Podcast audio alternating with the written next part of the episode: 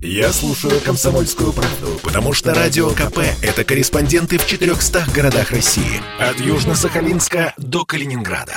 Я слушаю «Радио КП» и тебе рекомендую. Дегустаторы. Обозреватель комсомолки Леонид Захаров вместе с экспертами выясняет, в каком состоянии находится отечественное виноделие. Здравствуйте, добрые слушатели радио «Комсомольская правда». Это программа «Дегустаторы». Я Леонид Захаров, а в гостях у меня с привычной доброй улыбкой на лице Артур Саркисян, руководитель Союза сомелье экспертов России, а также, что для нас сегодня, для нашего разговора особенно важно, автор ежегодных гидов российских вин. Здравствуйте, Артур. Здравствуйте, Леонид. Не первый раз мы встречаемся, прямо да, скажем, было. и все время возникают какие-то новые сюжеты для разговора. Вы, насколько я знаю, сейчас вернулись из очередной поездки, целью которой и был как раз сбор информации для очередного гида, правильно? А, не совсем. Я сразу хочу сказать, что есть э, мой авторский винный гид России, а есть э, вин, э, винный гид России Роскачество. Да. Ага.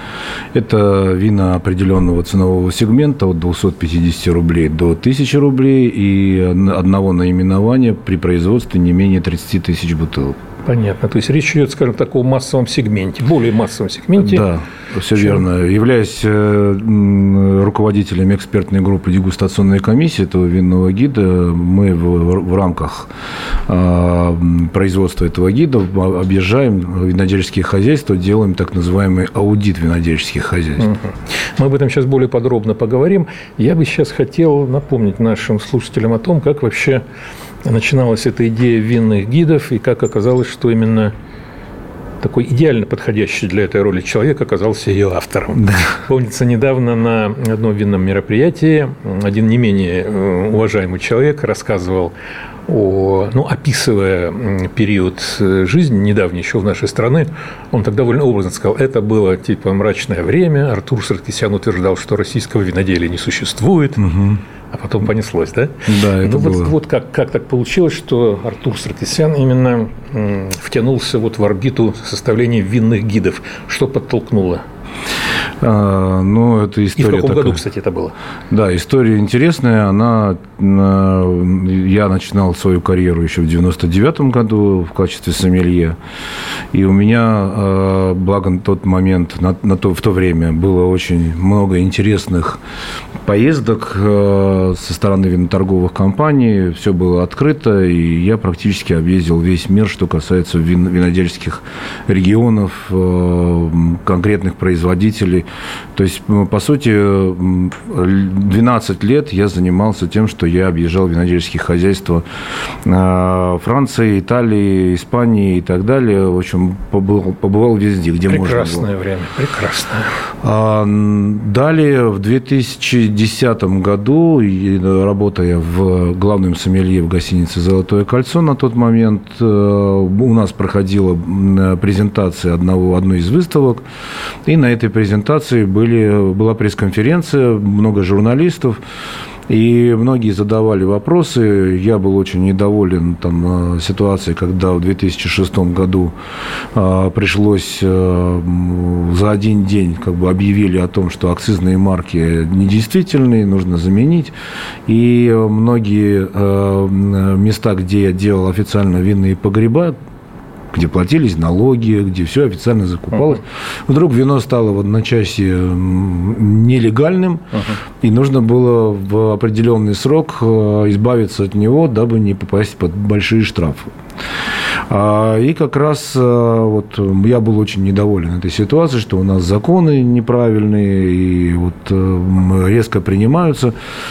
Э, встала одна девушка и сказала, спросила меня, а, Артур, не подскажете, вы э, как относитесь к российскому виноделию? На что я сказал, что его российского виноделия не существует. И э, есть отдельные производители, которые пытаются что-то сделать, но как таковое вот понимание виноделия России его нет.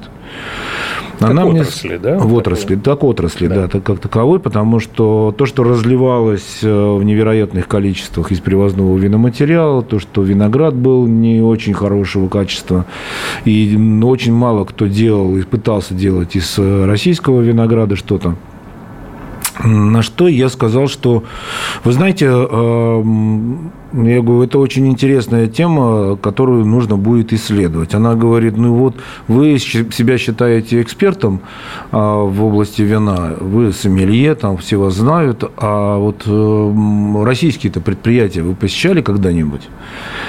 Я сказал, что нет, не был ни разу. А что там посещать, да? Да, ну, для меня было это то, то же самое, что я говорю, если продукт конечный не интересен, то что там происходит в российском виноделии, смысл, производства. Да, как оно там производится, смысла никакого нет на это смотреть.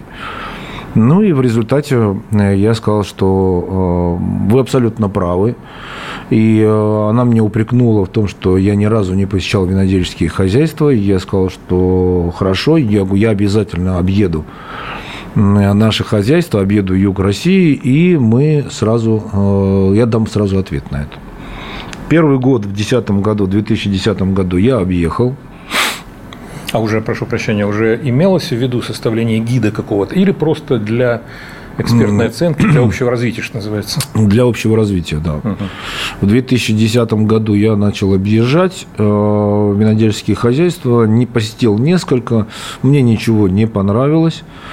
Э, я понимал, что я даже если потом приму решение сделать винный гид какой-то, как-то вот заметки свои, то это будет какая-то брошюра непонятная с очень низкокачественными винами.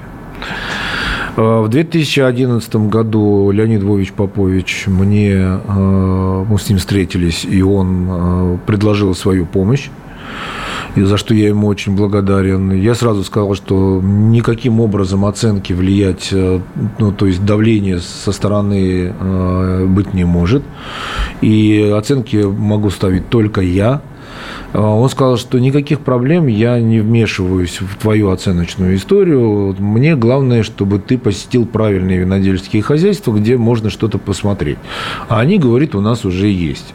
Я прошу прощения, тут сейчас важно на самом деле пояснить, кто такой Попович, потому что это личность тоже в высшей степени. Да, Леонид Львович Попович – это президент Союза виноградарей и виноделов России, человек, который очень много по сегодняшний день он э, находится на этой должности и э, очень много сделал для российского виноделия. Я с большим уважением к этому человеку отношусь. И вот в моем авторском винном гиде он, как правило, всегда консультирует э, какие-то моменты, как старший товарищ помогает, и э, он всегда поддерживает нас. Это очень важно, и я думаю, что нам было бы гораздо сложнее, если бы Леонид Львович Попович на тот момент бы не поддержал бы эту историю. Потому что некоторые виноделы даже разговаривать со мной не хотели, ну, кто это такой, какой-то там сомелье э, непонятный. И что нам с этим, собственно, да ну, даже не столько, что нам с этого, сколько э, кто такой, какое он имеет право приехать там и оценивать там что-то. Ну, на экскурсию можем мы его пригласить. Ну, Леонид Львович Попович со всеми обговорил, и была даже, даже интересная очень история с Николаем Алексеевичем Пинчуком. Это достаточно известная тоже личность э, виноделия российском. Э, человек, который, по сути дела, делал шато Легран Восток, потом э, занимался строительством и запуском вообще Левкадии, производителя винного. И э, я на тот момент, помню, я ему звоню, он мне такой говорит, а вы кто? Я говорю, ну вот я вот Артур Саркисян, там я бы хотел бы к вам приехать. Я Попович, надо было сказать, да? Ну, я ему сказал, что да, вам э, Попович, наверное, сообщил о том, что я бы хотел бы приехать и посмотреть хозяйство и попробовать что-то. Нет у меня ничего, можете даже не приезжать, как бы там. Я звоню Поповичу, я говорю, Леонид Львович, ну вот такая история, я говорю, я не хочу туда ехать, я говорю, он как-то некрасиво, в общем, себя повел. И э, Леонид Львович говорит, ничего, ничего, позвони еще раз, приезжай, и если ты ему понравишься, он все даст тебе попробовать. Я приехал к нему, он меня встретил, подозревая на меня, так смотря непонятно, кто это такой. Но когда я ему объяснил уже, чего я хочу сделать, для чего я объезжаю хозяйство, он сказал, что да, это интересно, пойдем. И мы попробовали практически все, что было произведено Левкадией на тот момент. Но еще официально, официальных релизов не было. Я познакомился и с Патрик Леоном на тот момент. Это была очень uh-huh. интересная история. Но винного гида пока все еще не было. И вот мысль о том, что объезжая хозяйство, я понимаю, что нужно делать винный гид, так как за всю историю России никто никогда не оценивал вина, и вообще российское виноделие никто никогда не думал о том, что оно может существовать. Объездив хозяйство, я понял, что надо этим заняться. Россия как таковая, она признана не была вообще с точки зрения виноделия, потому что это отдельная как бы история. Тут э, в основном тут отпечаток оставила советское виноделие. Хорошо это или плохо, это уже как бы дальше будет понятно. Я считаю, что мы должны были пройти такую историю, э, где советское виноделие, где было э, в основном количество, а не качество. И вот нужно сдать такое-то количество винограда, должно быть, э, оно должно быть переработано.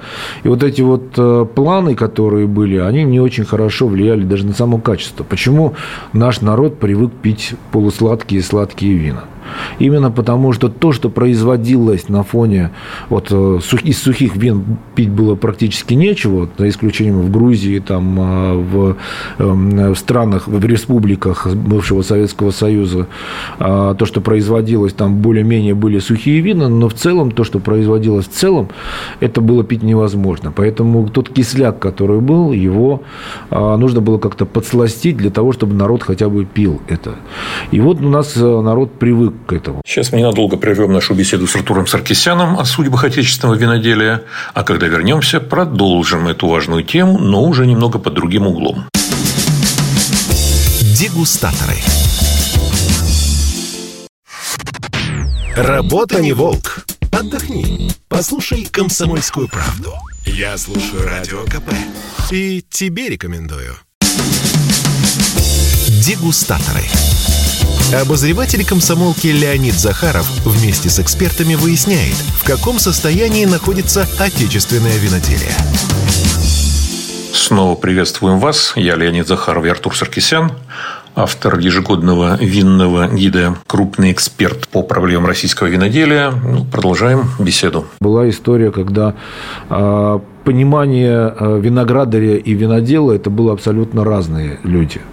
То есть виноградарь принял решение сегодня собрать урожай, он собрал и отдал виноград, э, виноделу. А что там сделает винодел технолог на тот момент, то вообще непонятно, как можно из этого материала было что-то произвести, если виноград некачественный. Знаете, как в советское время у нас было а, э, мясомолочная порода коров. Ни мяса, ни молока. Да. То есть, э, вроде бы она есть. Помним, помним такое, да. Да, и я, понимая, что все-таки у нас ситуация меняется, я увидел, как Делает вина. Я увидел, как э, Шато Легран Восток э, занимается вином. И это было очень интересно. Это было уже приближенно к тому, что производится в мире. Но о нас никто не Приближенно к тому, из чего можно, собственно, начинать составлять уже какой-нибудь... Да, абсолютно гид, верно. Да? Мы поехали в очередную поездку э, на выставку. Нас, нас пригласили как экспертов на выставку «Южная Россия». Винотех «Винорус» в Краснодаре. И э, приехав туда, ну, в очередной раз было непонятно, что мы там делаем, что мы там будем оценивать и так далее. Были какие-то российские э, производители. Э, и, но в любом случае я очень был уже серьезно настроен на то, чтобы сделать этот винный гид. И очень случайно вечером поднимаюсь после очередного выставочного дня, поднимаюсь перекусить в ресторан и вижу, там сидит Александр Ставцев, мой коллега и партнер на сегодняшний день, с которым мы вместе все это дело и создаем. Э, я предложил эм, ему, как человеку, который умеет красиво писать, мне нравилось то, что он, э, то, что он, как он пишет, как он излагает свою мысль. И мы э, договорились о том, что поедем вместе, объедем хозяйства, те, которые есть, и оценим те вина, которые нам понравятся более-менее. Ну и в результате мы, приняв решение, поехали по производителям. Это уже было в 2012 году. Мы объездили винодельческие хозяйства, приняли решение, что проходной балл будет 75. Проходной. Проходной, да. Из 100 из 100. Угу. Да, по 100-бальной системе проходной будет 75. Э, и, э, в общем, наскребли, как говорится, на книжку Uh-huh. Именно книжку, она была очень необычная, осталось небольшое количество экземпляров, такой уже раритет, скажем так. Многие просят ее все в библиотеке поставить, потому что она выглядела очень необычно, очень странно, э, небольшого размера. Объехав, мы были вдвоем, больше никто, э, никто не принимал в этом участие. Все это происходило за собственные деньги. Мы, то, что я зарабатывал, я решил потратить на всю эту историю. И э, поездив, мы собрали какую-то информацию, и первое мероприятие мы сделали в 2012 году. Э, то есть такая символическая презентация. дата. Презентация винного гида. 12, 12, 12, 12 в 12 часов 12 минут. Мы разрезали ленту. Это Ай, было такое исторически, у нас все запечатлено. Видео есть. А, и это был первый винный гид. Конечно... Артур, стоп, одну секунду, сразу перебью и спрошу, когда вот вы развивали эту идею еще в голове, вы как-то ориентировались, допустим, на винный гид Паркера? Конечно, такой... но не только Паркера. Дело в том, что при составлении винных карт, э, скажем так, сомелье э, нашего э, поколения, скажем так, да, все пытались, искали, находили иностранные издания. Тогда с интернетом не очень было хорошо. И мы искали винные гиды других винных экспертов, признанных экспертов. Ос Кларк, Хью Джонсон, Дженсис Робинсон. И знаете, как у меня друг один э, сомелье, он сейчас уже не работает сомелье, э, но э, он, когда ему, к нему обратились и сказали, задали вопрос, а кто составлял твою винную карту для одного из дорогих ресторанов? На что он сказал, говорит, Винную карту составлял Хью Джонсон, Роберт Паркер, Дженсис Робинсон. То есть он взял всю информацию от этих uh-huh. винных экспертов, э, объединил и посмотрел, что все самое лучшее э, взял, поставил к себе в винную карту. То есть понятно, что ориентироваться на одного эксперта это не очень правильно, а, нужно посмотреть нескольких, если вот мнение общее совпадает, то, в принципе, можно было бы а, и поставить винную карту. Вот, э, конечно же, стобальная система, она была мне более близка, потому что, ну, понятно, ниже там 75 э, баллов для меня на тот момент это было не очень хорошо, а дальше уже как, как получится. Ну, и... Какие вина, может быть, помните, получили тогда наивысшие оценки в этом гиде? Что это было? Ну, в первую очередь Красностоп Золотовский, угу. который был произведен винодельней Ведерников. Он получил очень высокую оценку. А, я хочу сказать, что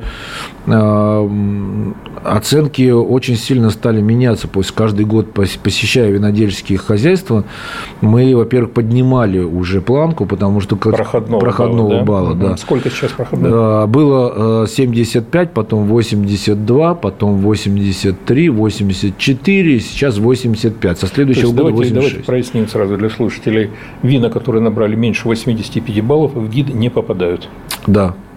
А в следующем году уже меньше 86 баллов. Хорошо, тогда сразу э, задам такой вопрос, который очень логически вытекает из вот этого нашего фрагмента разговора. Означает ли это, что российское виноделие за те годы, что существует и развивается гид, сделало существенный шаг вперед? Невероятный. Ни одна страна мира э, так резко не, не менялось, и мы можем говорить, там, Франция, это э, сотни, там, несколько веков, скажем так, да, а, Италия, которая там до 95-го вина особо пить было нечего, uh-huh. но оно имело традиции, а, Грузия, опять-таки, да, которую все знали.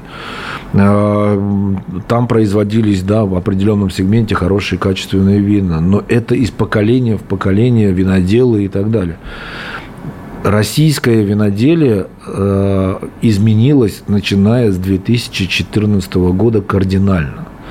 И что тот... именно в 14 случилось? В 14 да. Ну, потому что было присоединение Крыма, а, появилось э, уже желание эту отрасль регулировать потихоньку стали появляться люди в порыве патриотизма начали приобретать российские вина и, и там инвестировать в российские вина. инвестировать да и уже многие начали понимать что да оказывается виноделие это действительно очень интересно я бы не сказал бы что прибыльно угу. а потому что это очень длинные деньги ну, очень только правда. виноград посадить это лет 7 нужно а, а все остальное это уже там куча изменений в законодательстве ну, я, не, я думаю, что если бы у э, европейского винодельческого сообщества были бы такие законы, как у нас, то они бы там больше половины бы не существовало бы. Потому что то, что делается в нашей стране и то отношение к нашим производителям, оно меняется каждый год в лучшую сторону. Но вот э, присоединение Крыма сыграло очень большую роль. И вот с этого момента началось э, изменение инвестиций, э, туризм, опять-таки, который люди, люди стали ездить по винодельческим хозяйствам. А особенно изменения произошли вот буквально э, с момента введения санкций, ну и ковидная, ковидная история, где выехать за границу никто не мог, и те, которые всегда предпочитали выезжать за границу и там посещать винодельческие хозяйства, они сейчас это делают делают э, в нашей стране и ну, меняется. Тут, правда, есть такой нюанс, о котором говорят и сами люди, занятые в индустрии туризма, и некоторые виноделы. Ну, сейчас да, сейчас этот ковид нам сыграл на руку в этом смысле, по крайней мере. Как будет, когда опять откроются все границы, и люди поедут э, за рубеж снова, стосковавшись по загранпоездкам, по зарубежным виноградникам, по иностранным винам?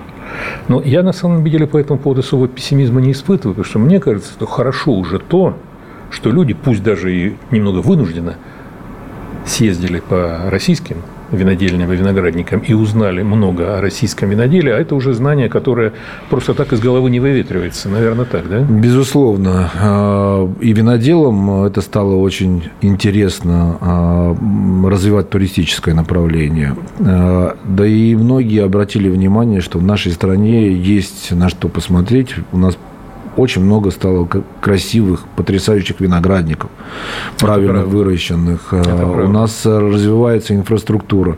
Но слушайте, мы еще очень молоды. Но уже то, что мы делаем на сегодняшний день, это очень э, это берет гордость просто. Вот я вот горжусь большинством виноделов. Конечно, у нас есть двоечники, которых мы э, никак не можем переучить, хотя бы вдолбить, что нужно меняться. Но то, что происходит в индустрии, индустрии, допустим, тоже вы были на Кубань вино, Шато Тамань, вы видели да. вот этот космический корабль, который это стоит. впечатляет невероятнейшим. Даже если бы это все было пустое, да. это уже впечатляет. Ну, то есть э, мы э, и по качеству вина очень сильно поменялись. Реально очень серьезные изменения происходят в российском виноделии. Ну, еще разок сделаем небольшой перерыв. Артур Саркисян скоро продолжит диалог с нами о проблемах отечественного виноделия. Вернемся в эфир буквально через пару минут. Дегустаторы. Обозреватель комсомолки Леонид Захаров вместе с экспертами выясняет, в каком состоянии находится отечественное виноделие. Послушай, дядя, Радио КП. Ведь недаром я его слушаю. И тебе рекомендую. Дегустаторы. Обозреватель комсомолки Леонид Захаров вместе с экспертами выясняет, в каком состоянии находится отечественное виноделие. Как и обещали, мы вернулись. Это программа «Дегустаторы». Я Леонид Захаров, а напротив меня Артур Саркисян, автор ежегодного винного гида, крупный эксперт, в вопросах отечественного виноделия. Собственно говоря, он об этой теме знает все и вот сейчас делится с нами своими сокровенными знаниями. Мы, э, объездив вот сейчас винодельские хозяйства, посетили порядка 55 э, винодельских хозяйств. И э, обратив внимание на то, что в этих хозяйствах изменения происходят очень активные.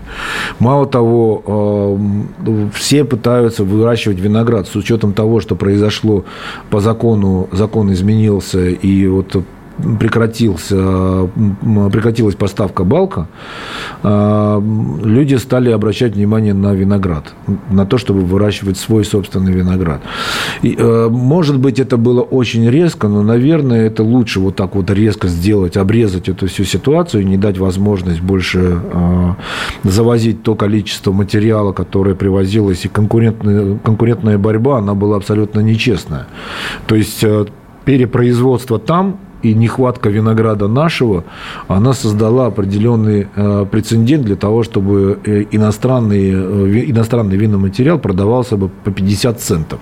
А это вообще ничего. И это означает, что нашим людям просто невыгодно заниматься всерьез виноградарством, да. когда есть возможность Конечно. виноматериал по кранику буквально завести к себе на винодельню и на, на Разливать. завод, разливать, да. да. так называемые разливайки, разлить его и дальше уже э, да, продать, поставить его на Ну, полки кстати магазина. говоря, вот по поводу именно этого пункта закона э, относительно Балка, ну, собственно, претензий, по-моему, ни у кого не было. Все признали, что это как раз очень важный, серьезный, такой принципиальный, Да. на самом деле, момент. Там была масса других нюансов, которые, ну, и э, в том числе и последних э, актов, которые немножко как-то вводят, вносят путаницу какую-то для самих э, производителей, вот эти этикетки, контратикетки. Это все пройдет когда-нибудь или Это, безусловно, пройдет. К сожалению, не все мыслят, э, и даже просто с экономической точки зрения. Да, работа лишь бы показать, что ты работаешь, как говорится. Да? То есть я придумал, э, я написал закон, а как ты будешь справляться, это твое личное дело.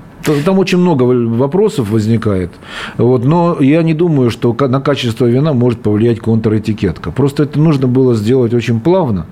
И э, многие предприятия бы не попали бы на те деньги, которые они на сегодняшний день просто не знают, куда деть.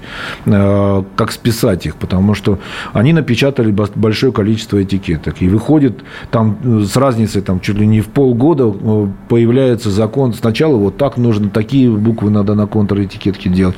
Потом нужно вот так вот писать на, на самой этикетке. И здесь очень много вопросов возникает э, к к процессу вот переходного периода. То есть его практически нет.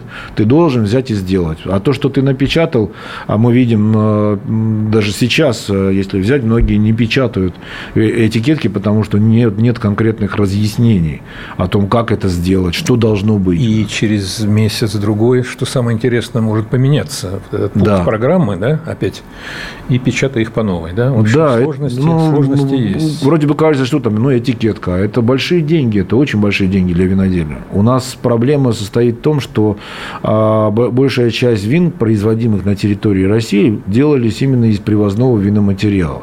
А с учетом запрета и отсутствия винограда как такового винного материала для того, чтобы из него что-то сделать из этого винограда, у нас а, мы видим, что производство, а, во-первых, ценник на, вино, на виноград очень сильно вырос.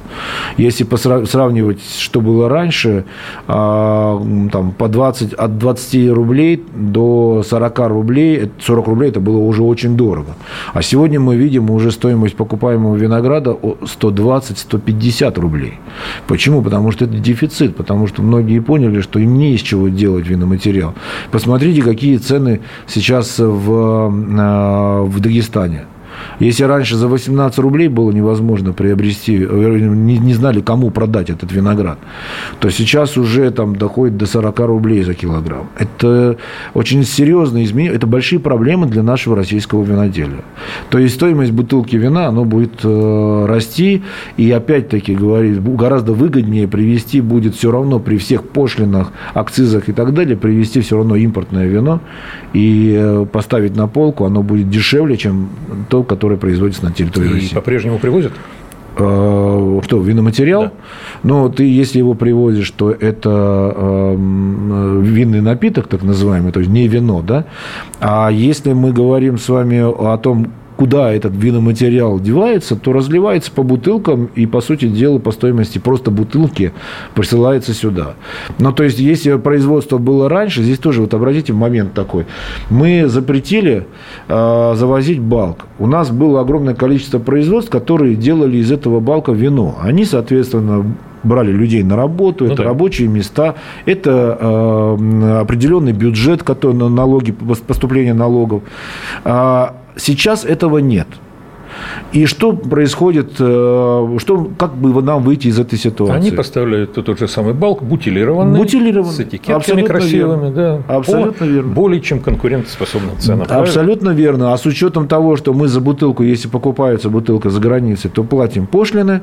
Угу. Если мы покупаем оборудование, то мы платим большие пошлины. Вот меня всегда э, удивляло, почему вот когда страна восстанавливается, с точки зрения винодельского направления восстанавливается, восстанавливается, почему бы не отменить хотя бы вот по оборудованию? Да, мы можем говорить, давайте пускай у нас производят. Но у нас не могут производить такое оборудование. У нас, нам нужно некоторое время. Это как вот Китай.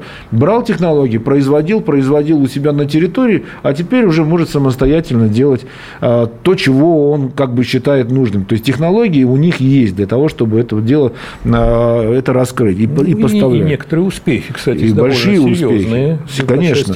И вот э, в части виноделия там вообще 1 миллион 200 тысяч гектаров уже. Мы до сих пор мучаемся, мы не можем понять, как завозить саженцы, каким образом, да, их, да. Э, сколько за них заплатить, потом субсидии на что.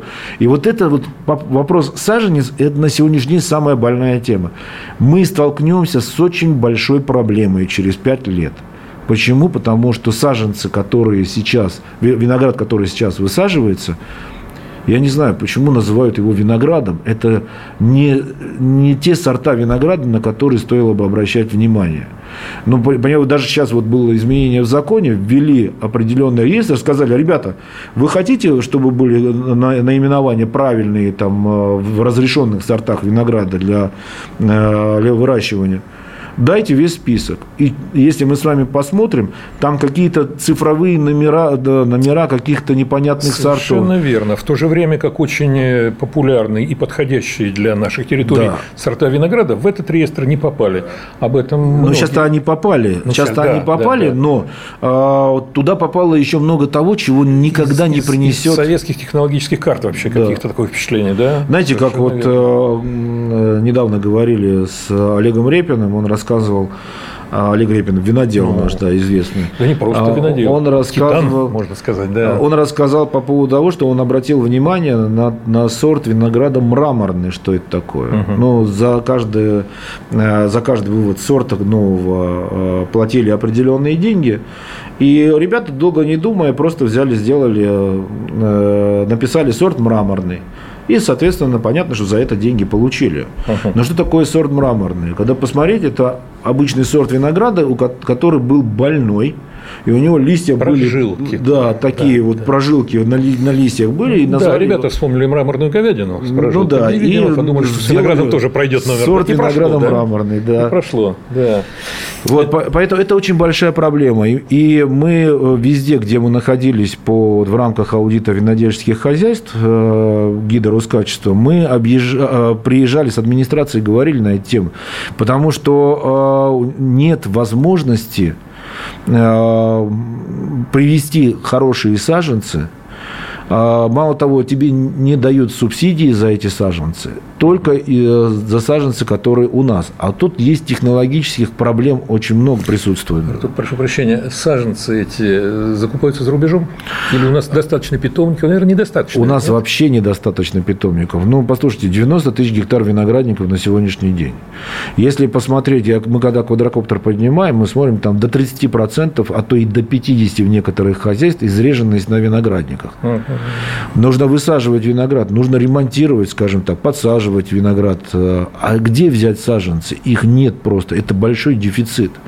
И сажают непонятно что, потому что просто, во-первых, а, надо получить субсидию за, за посадку винограда. Да.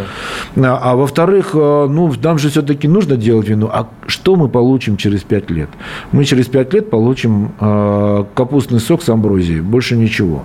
И это не будет называться вино, вино, нормальным вином вином. Потом придут, придет время, когда будут говорить о том, что надо выкорчевывать, он не дает э, хорошего качественного вина. Зачем мы с вами сажаем сорняки? Вот это вот вопрос. Ну, еще разок сделаем небольшой перерыв. Артур Саркисян скоро продолжит диалог с нами о проблемах отечественного виноделия. Вернемся в эфир буквально через пару минут. Дегустаторы.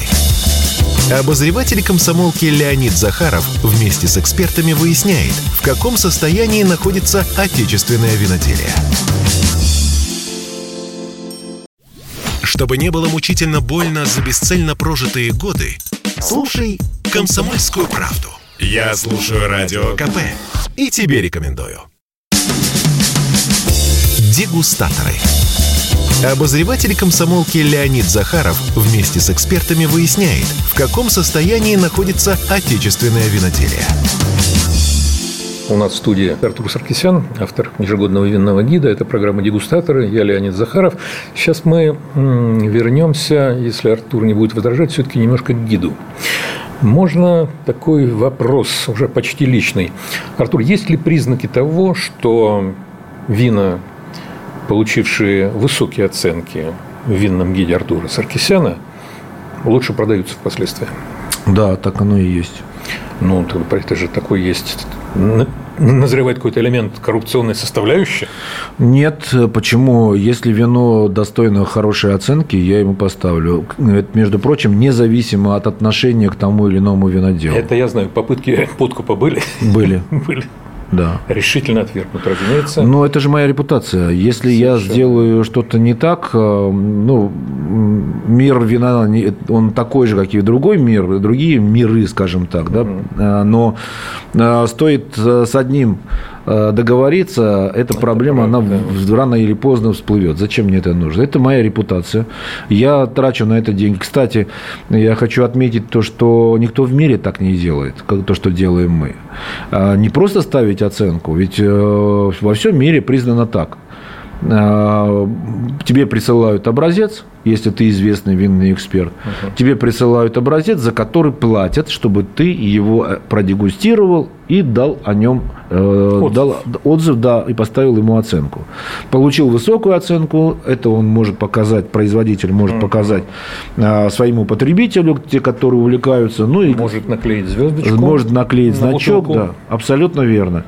И э, вот в отличие от этой истории, в чем мы уникальны, и по сути дела так никто никогда не делает. Мы объезжаем все винодельческие хозяйства с Александром Ставцевым, мы пробуем все, что они делают.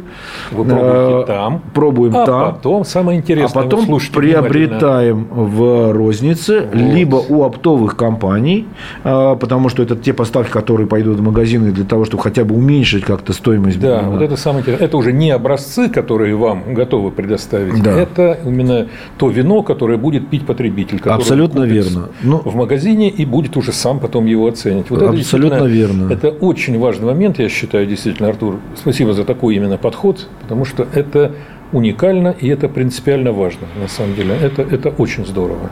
Для нас это тоже принципиально, потому что я э, подписываюсь под каждым вином своим mm-hmm. именем. Когда делается большой дегустационный конкурс, там 20, 30, 40, 50 человек. Каждый поставил свою оценку, э, вывели э, среднюю оценку того или иного вина. И когда задаешь, а почему вы этому вину поставили такую оценку? Либо высокую, либо низкую.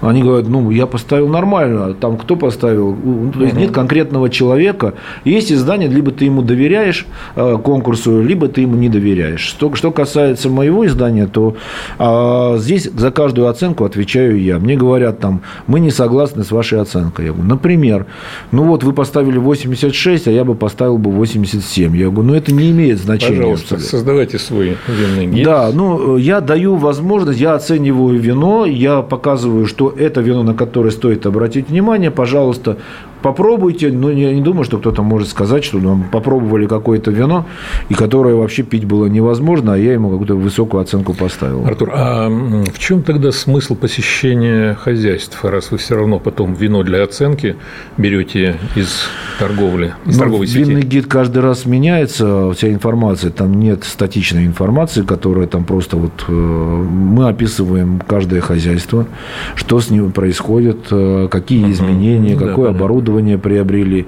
Для нас это очень важно. И для аудита винодельческих хозяйств, винного гида Роскачества тоже очень важный момент. Это э, смотреть, как развивается то или иное предприятие.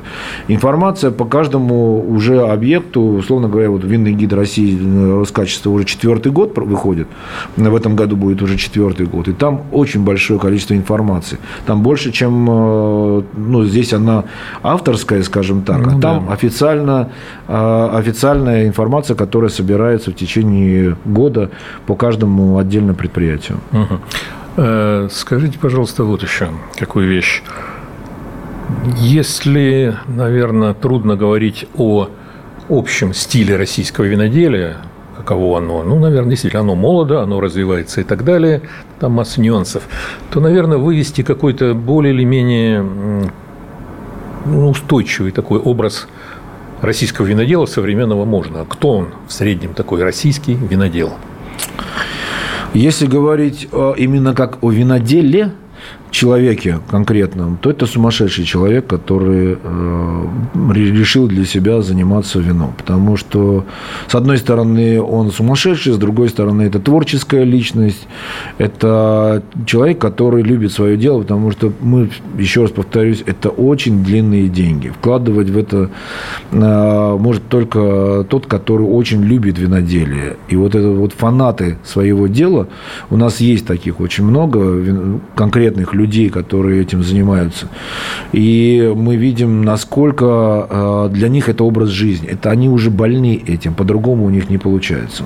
Ну вот смотрите, здорово, что есть такие энтузиасты, которые действительно до последнего вздоха, я уверен, будут двигать вот эту свою идею. Э, но э, за рубежом есть еще такое интересное явление, как винодельческие династии – есть ли признаки того, что у нас какие-то такие династии уже нащупываются, что, да, люди, конечно. что есть кому передать вот эти идеи, этот энтузиазм?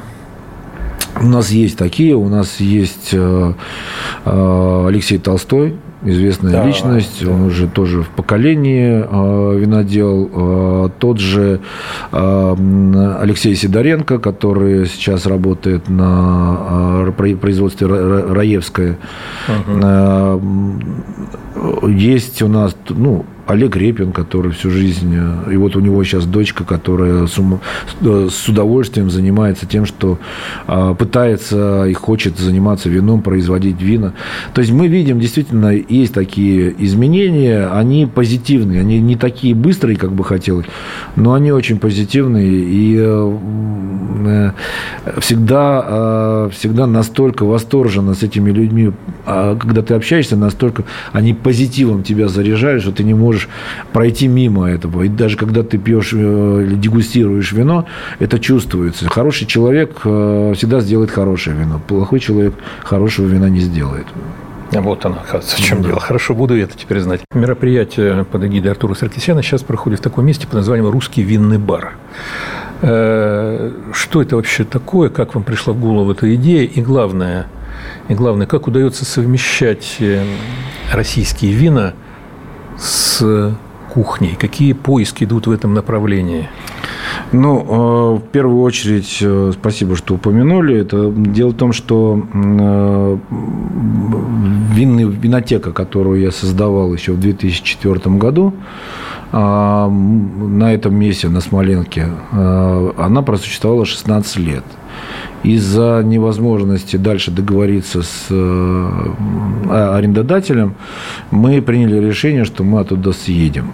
А идея русского винного бара, она возникла еще три года назад – мы планировали запустить с моими партнерами, коллегами, запустить этот проект, но э, то одно не сложится, то другое. Какие-то были моменты, когда мы не могли никак принять э, для себя решение, куда и в каком направлении идти, а тем более э, большинство проектов, которые я делаю, они, как правило, раньше времени появляются. То есть я вот сделал, я понимаю, что я очень рано сделал этот проект. Нужно было еще 2-3 года подождать, и э, публика должна должна созреть э, для того, чтобы уже приходить. Потому что раньше, если три года назад сказали бы о том, что мы делаем э, винный бар с российским вином, на нас бы посмотрели бы как-то, да, как на меня дело. в самом начале посмотрели на ненормального, то, что я занимался российским вином. То же самое, ну как можно зарабатывать или же держать, содержать винный бар, где нет итальянских вин, там, французских, а есть только российское вино. И причем это обозначено в названии заведения. Да, конечно. Говоря, декларативно. Стопроцентная да. винная карта, э, состоящая из российских вин. И многих даже уже э, эксклюзивных вещей, которые появляются совместно с, в работе с конкретными виноделами. Так вот, э, у нас просто очень хороший шеф-повар Игорь Котов, который... Игорь Котов, да. Да, он чувствует хороший, хороший. очень, и ему эта история нравится. И мы нашли общий язык практически сразу, как только мы начали договариваться, я ему объяснил, у нас нет никаких э, резких оттенков лука, э, чеснока, каких-то вот неприятных вещей, которые могут повлиять на вкусовые рецепторы. Мы сегодня беседовали с Артуром Саркисяном. Он мало того, что руководитель Союза сомелье экспертов России, так еще и автор ежегодного российского винного гида, за что ему большое спасибо. И я уже говорил о том, что Артур не первый раз у нас в студии. Я думаю, одна из причин, почему он согласился зайти к нам еще раз, может быть, она в том, что мы в прошлый раз так неплохо закончили на трогательной ноте. На этой же ноте я предлагаю закончить и сегодня. Звучит одна из любимых песен Артура Саркисяна «Лалеби» в исполнении ансамбля «Феррера». Очень хорошо. Спасибо. Спасибо, Артур, что зашли. До новых встреч в эфире. Пока. Спасибо. ბავში შენ შეგნიშნე გოგო გენაცვალები გაზაფხულის დღე მოსულა რა თბილი და რიდგება ბიჭმა გოგოს რომ აკოცოს ამით რა დაშავდება ლალები ლალები დიგვალი და ლალები თვალი მაყვას დაუდგება შენ კი გენაცვალები